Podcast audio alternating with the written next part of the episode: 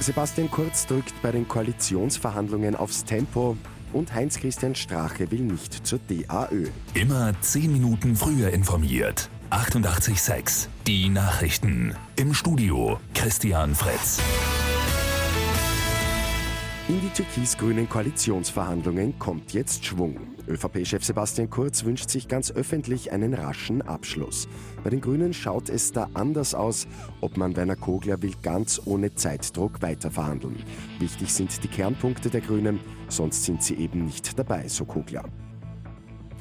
Heinz-Christian Strache hat der neuen Partei DAÖ eine Absage erteilt. Für sein politisches Comeback wünscht er sich etwas Nachhaltigeres, sagt er. DAÖ-Gründer Karl Baron ist trotz der Absage zuversichtlich.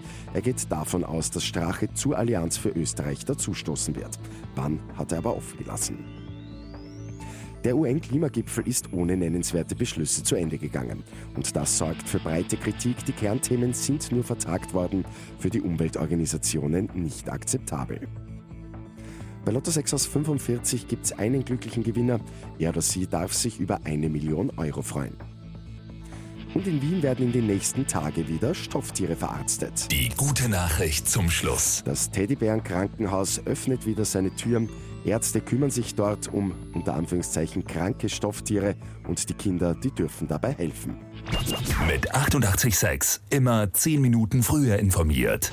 Weitere Infos jetzt auf Radio 886 AT.